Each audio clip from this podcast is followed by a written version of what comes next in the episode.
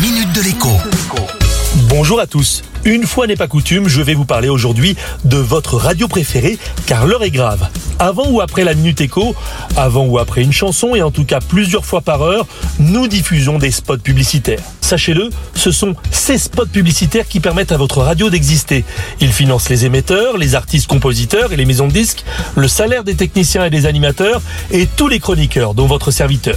Les radios privées ne reçoivent aucune subvention de l'État pour fonctionner.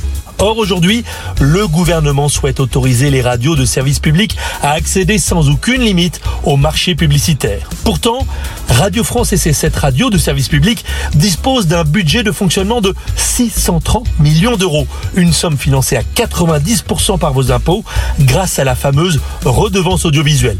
En face, les quelques 330 radios privées commerciales françaises disposent d'un budget d'un peu plus de 500 millions d'euros. C'est la taille du marché publicitaire de la radio en France. Vous avez compris le problème.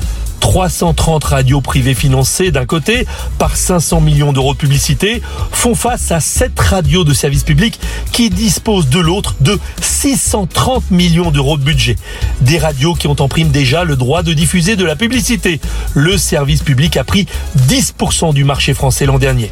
Si l'État débloque totalement l'accès à la pub pour le service public, c'est votre radio qui est menacée de disparition. Pas dans 5 ans, mais dès cette année. Alors, si vous n'êtes pas d'accord, vous savez ce qu'il vous reste à faire. Écrivez à votre député, son adresse mail se trouve sur le site de l'Assemblée nationale. Merci pour votre soutien et à demain. La minute de l'écho avec Jean-Baptiste Giraud sur radioscoop.com et application mobile Radioscoop.